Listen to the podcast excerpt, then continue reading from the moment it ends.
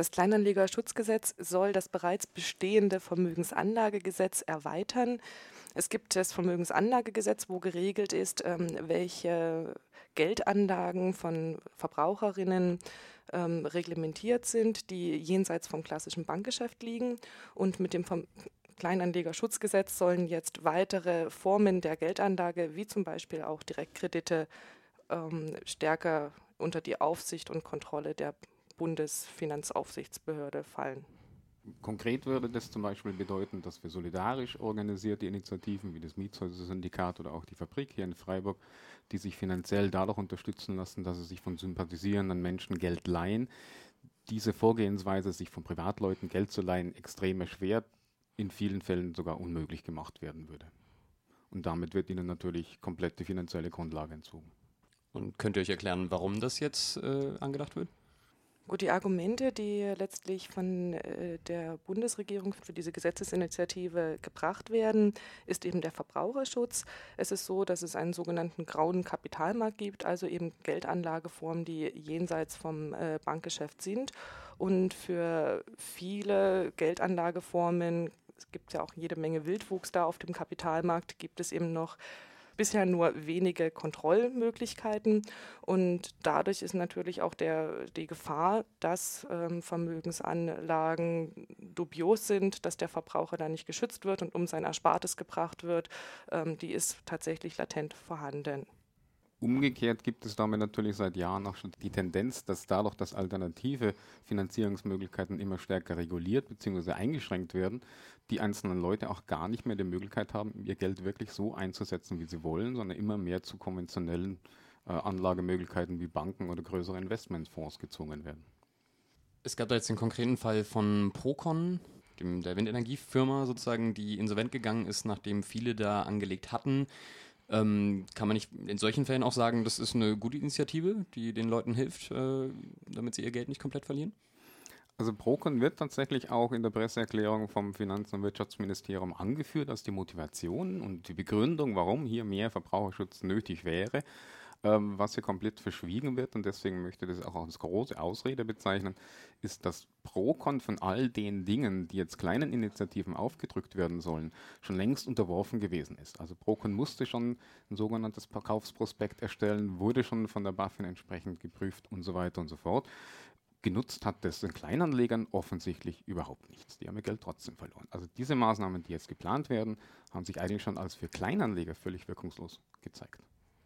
Und diese, diese Gefahr, die sich bei Procon realisiert hat, die würde zum Beispiel bei Direktkrediten, die das Mietshäuser-Syndikat für seine Wohnprojekte ähm, von Verbraucherinnen nimmt, überhaupt ähm, nicht real bestehen. Ähm, bei Direktkrediten ist es bereits jetzt schon so, dass wenn wir jetzt von einem Hausprojekt ähm, einen Kredit nehmen, dann sind wir verpflichtet, eine sogenannte Nachrangklausel aufzunehmen. Das heißt, wir müssen unserem Direktkreditgeber oder Geberin ähm, vermitteln, dass für den Fall, dass das Hausprojekt insolvent geht, ähm, sie ihr Geld nur bekommen, wenn andere, eben die Bank, vordergründig bedient wurden aus der Insolvenzmasse. Das heißt, die Kleinen gehen sowieso leer aus im Insolvenzfall. Das ist bereits jetzt schon der Fall. Es wäre eigentlich sinnvoll, genau das andersrum zu regeln, wenn man den Verbraucherschutz so auf die Fahne schreibt, zu sagen, dass ähm, die Privatdarlehen, diese Direktkredite nicht nachrangig sind zu Bankkrediten, sondern genauso gleich berechtigt neben Bankkrediten stehen. Und jetzt für solche selbstverwalteten Projekte wie das Mietshäuser Syndikat ähm, heißt das ganz konkret? Also was, was kommt da direkt auf Sie zu? Wie, wie, wie groß ist die Gefahr? Also die Gefahr ist sehr real. Dieser Gesetzesentwurf ist seit Ende Juli existiert der und er soll demnächst, im, also nach der Sommerpause, so, glaube in ein oder zwei Wochen das Parlament wieder, dann soll es auch diskutiert werden. Und nach dem Willen von Bundesfinanz- und Wirtschaftsministerium auch bald möglichst verabschiedet werden. Wenn das passiert, müssen auch ganz kleine Initiativen, auch die diversen kleinen Hausprojekte in Freiburg zum Beispiel, allesamt ein sogenanntes Verkaufsprospekt erstellen. Das ist so ähnlich wie ein Börsenprospekt. Erst wenn so eines existiert und von der Bankenaufsicht, also die BaFin, die Bundesanstalt für Finanzdienstleistungsaufsicht, kontrolliert und genehmigt wurde, erst danach dürfte man überhaupt Direktkredite annehmen und dafür werben. Und das hört sich vielleicht erstmal harmlos an. Ja, so ein Prospekt kann man aber schnell zusammenschreiben. Dem ist aber leider nicht der Fall. Also es gibt eine extrem lange Liste von Anforderungen, die man erfüllen muss, um diese Genehmigung überhaupt zu bekommen. Und wenn man im Internet ein bisschen rumsucht, ähm, dann muss man erhält man die Aussage, entweder man muss wirklich hauptamtlich im Finanzsektor tätig sein, um so einen Prospekt erstellen zu können, oder man braucht professionelle Hilfe. Und dafür finden sich Zahlen zwischen 20.000 und 60.000 Euro. Das muss jedes Jahr aufs Neue gemacht werden. Das bricht natürlich finanziell den meisten solidarischen Projekten komplett das Genick. Ob Hausprojekt, ob Gartenkorb, ob was auch immer, das ist nicht machbar.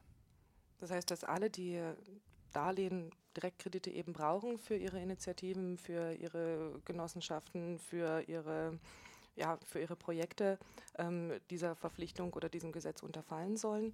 Und ähm, neben diesem sehr teuren Pros Prospekt ähm, muss es auch durch die BaFin ja auch genehmigt werden. Und diese Genehmigung kostet auch nochmal Geld, 6.500 Euro und das ja eben jedes Jahr. Ein weiteres Problem, was wir sehen, ist die äh, Reglementierung der Werbung. Das heißt, das Gesetz schreibt vor, wo für Direktkredite geworben werden kann. Und das darf nämlich in Zukunft nur noch in ähm, Presseorganen, die wirtschaftliche Schwerpunkte haben, erfolgen. Das heißt, wenn man jetzt vielleicht mal in der Konkret oder in der Kontraste, Kontraste über das Mietzollsyndikat schreibt, sein Projekt vorstellt, dann geht das zwar noch, aber ich darf am Ende dieses Artikels nicht dazu aufrufen, Leute, wir brauchen einen Direktkredit, bitte gebt uns ein. Und wenn man sich nicht dran hält an all diese Auflagen und Anforderungen, dann drohen zum einen Bußgelder, die sind latent hoch. Und es gibt sogar ähm, Bestimmungen, die bis hin zu äh, Geld- und Freiheitsstrafe reichen, die dann die jeweiligen Geschäftsführer oder eben auch die Vorstände eines Vereins treffen können. Tja, das heißt, was kann man konkret machen, wenn man jetzt äh, solche Projekte wie das Mietshäuser-Syndikat oder auch eben solidarische Landwirtschaft wie die Gartenkorb hier in Freiburg vielleicht unterstützen möchte oder eben am Fallen aufgrund solchen ein, solch eines Gesetzes verhindern möchte? Also schön wäre es natürlich, wenn möglichst viele Menschen sich auf die Hinterbeine stellen und ihren Protest da zum Ausdruck bringen.